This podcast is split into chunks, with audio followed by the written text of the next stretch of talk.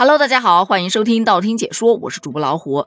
前段时间不是有专家在谈消费的问题吗？说现在的年轻人为什么都喜欢把钱存起来而不消费呢？当时就有很多年轻人抱怨，因为收入太低了，所以不敢消费呀。没想到谈到这个问题，今天就有另外一个专家出来说了，现在的很多年轻人真的很不像话，没钱花了就觉得是父母给的太少，或者企业老板给的工资太低。很少有年轻人去反思，可能是因为自己的专业素质能力不够，所以才有那么点的工资呢。这句话一出来，专家称年轻人工资低可能是能力不够，就登上了热搜。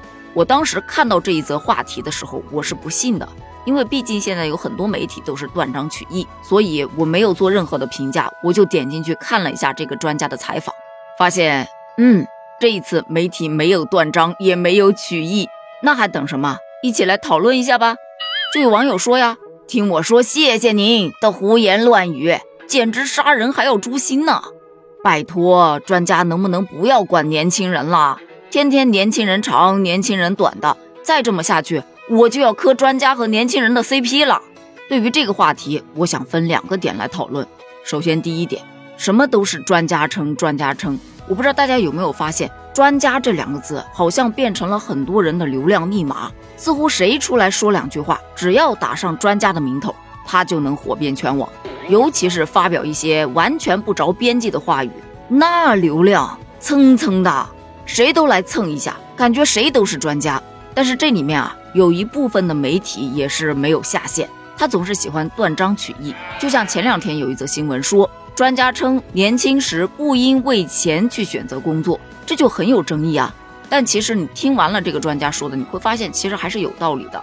他说的是，在年轻的时候，如果能够去做一件真正喜欢的事情，只要全情投入，能够满足生活的基本需要，那么这样的工作可能是更适合你的。说白了，就是在喜欢的工作和挣钱的工作当中，他建议你选择喜欢的工作。我觉得这个观点是没有什么问题的。每个人的想法不一样，有这样的建议很正常。但是。对于年轻人工资低这个问题，直接上来就说是能力不够，我不服啊！因为能力不够这四个字，我在我的前老板那个地方听得特别的多。不管什么事儿没干好，都是你的能力问题。比方说，他让你设计活动方案，你活动方案都设计的好好的，你找他拿预算，他给你一点买白菜的钱，他要你给他盖个别墅，你觉得盖得出来吗？这是我能力的问题吗？对，是我能力的问题。我不会用白菜盖别墅啊。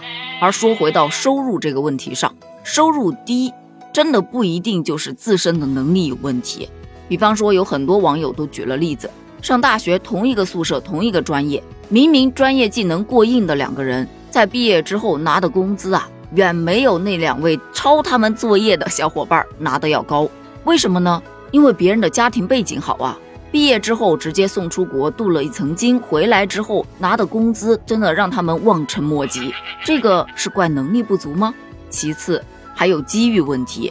两个能力相当的人，他们在不同的公司发展，可是这个公司它有机遇可以让你往上爬，而另一家公司可能属于饱和状态，没有空缺让你爬。